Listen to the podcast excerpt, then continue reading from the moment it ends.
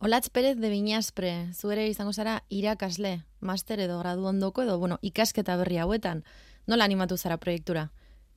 Bai, bueno, e, usua inurrieta, e, bueno, gradu ondoko honen e, antolatzaileak e, behi bat egintzean eta usuari ezin, ezin ez ez ezan horrelako proiektu batean, e, zartuta gainera tal, e, talde polita zan irakasleen aldetikan, eta, eta bueno, ba, uxe, ba, ezin ez esan horrelako proiektu bati. Olatz, baina zergatik egiten da horren, horren erakargarria ulertzeko horren zaia egiten zaigun zerbait?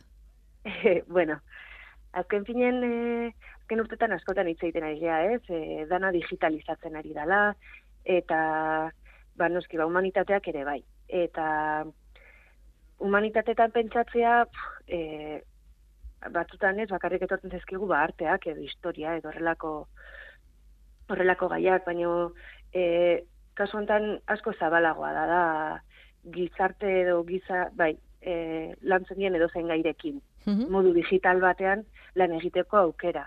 Zabiz, ikerketa mundua e, goitik bera e, aldatu du mundu digitala izatea, adibidez, leno, e, ez dakitze garaitan, ez dakitze aditzen erabilera nolakoa zan, astertu nahi zanean, eskuz behiratu bat ziren garai hartako liburu danak, ikusteko nola e, funtzionatzen zuen? Gaur egun hori modu digitalki, digitalean tresna piloa dauzkeu, ba, lehen urteak emango zien ataza bat egiten e, bi ordutan egin daukitzeko.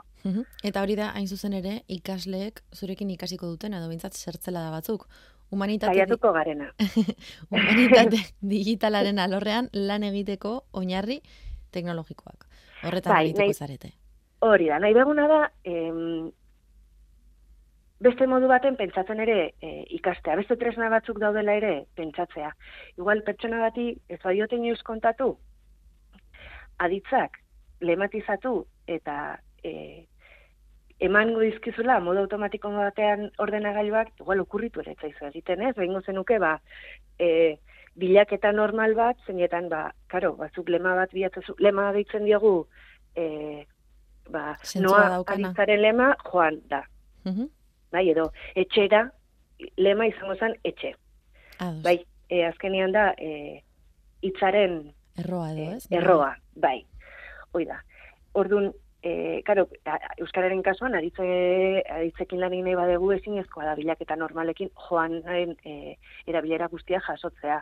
Hortarako beste tresna sakonago batzuk behar ditugu, baino e, gaur egun asko aurreratu dianak eta edonon erin eskura daudela interneten. Mm -hmm. nahi deguna da, bai, hori da, esan, esan. jendeak jakin dezan ze baliabide dituen, eta horrekin gero bakoitzak bere proiektu pertsonal bat garatu izatea. Modu, ba, digitalki errezago batean, izango dugu. Aipatzen duzue e, programan, atasa berri, atasa bati aurre egiteko algoritmoak diseinatzea. Claro, humanitateetatik datozen ikasleak algoritmo hitza entzutzen dutenean, ez, ez daute du horrek bertigo emango? bai, seguro bai, ez. bueno, azkenan, algoritmo hitz oso pomposua den arren, e, funtzean daukana zerbait oso simplea da eh kenen da zerbait egiteko eman berdien urratsa bai eh zuko izan goiz lana era jun aurretik egiten duzu iratzargailo itzali jeiki dutxatu bla bla bla ez e, prozesu hori guztia hainbat urratz dira ba hori izango genuke dela pertsona baten goizean lanerako algoritmoa Mm -hmm. nola bai, simplifikatzearen, bai. Bueno, baina hori da, eh? E, erroan, simple esan ere hori da. Orduan, e, ikasi behar deguna da, orden, ordenagailu, askotan pentsa dugu, jo, ordenagailu, koske gauza, pioti ditu osazkarra ez, ordenagailu oso tontuak dia, gauzak eman batzizkio, urratze urrat, da nahiten, ez nioz esan, e, jun kaldera, ez, zamar diozun, nola jun behar dan kaldera, lehenko hanka bat aurreratu beste bat, gero bestat guk automatizatuta ditugun gauza pio bat, ordenagailuak ez daki, uh -huh. dana esan bartzaio. Ordu hori kosta iten zaigu, em, programatzen azten gehanean, ba, e, beste maila bajoago batetara e, geistea, ez? Bueno, baina zeintzuk dira urrats zehatzak hori lortzeko. Eta hori da, e, landu nahi deguna. Dena den, e, aipatzen duzu momentu ero, landu nahi duguna, zaiatuko gara, hain zuzen ere, ez daukazu belako, denbora larregirik.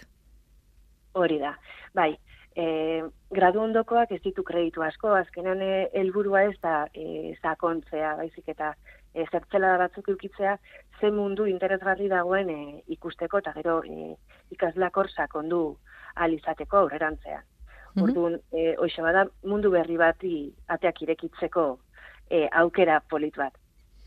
Ados, borrekin ba, geratuko gara, olatz, eskerrik asko. Eskerrik asko zuei.